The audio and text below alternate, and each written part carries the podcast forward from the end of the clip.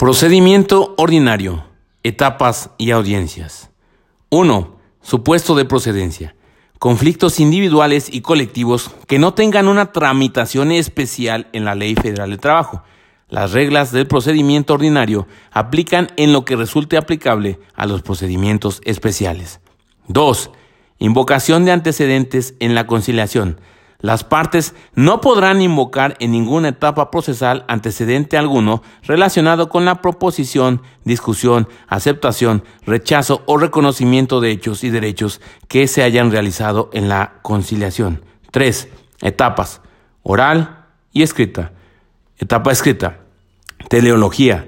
Fijar la demanda y contestación en soporte escrito. Inicio del procedimiento.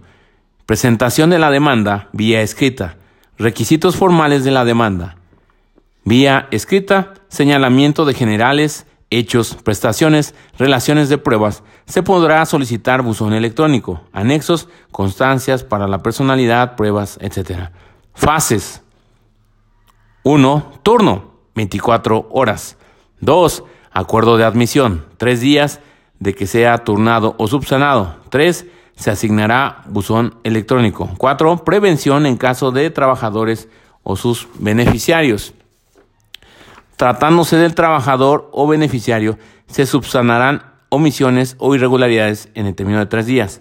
Admisión de la demanda, ampliación de la demanda por hechos novedosos, emplazamiento autoadmisorio, escrito de demanda, prueba, contestación de la demanda, ofrecimiento de pruebas, reconvención, 15 días, requisitos de la contestación, a la demanda hechos, fundamentos de derecho, excepciones, defensas, pruebas. Allanamiento en caso de 10 días para la audiencia de juicio. Asignación de buzón electrónico. Reconvención. 15 días para contestarla. Réplica 8 días. Contrarréplica 5 días. Tercero interesado puede argumentar la necesidad de su llamado. 5. Etapa oral. Teleología. Resolver las problemáticas planteadas de forma rápida y expedita. Cercanía con el justiciable. Tipos de audiencia. Preliminar y de juicio. Preliminar, 10 días posteriores al cierre de los plazos de la etapa escrita. Juicio, 20 días. Etapas audiencia preliminar. Legitimación y excepciones procesales. Fijación de la litis. Admisión de pruebas. Preparación del desahogo de pruebas. Citar a la audiencia de juicio 20 días después del acuerdo respectivo. Resolver el recurso de reconsideración. Emitir declaratoria, cierre de instrucción. Eh, preliminar, supuestos de depurar el procedimiento y resolver las excepciones dilatorias planteadas por las partes. Establecer hechos no controvertidos.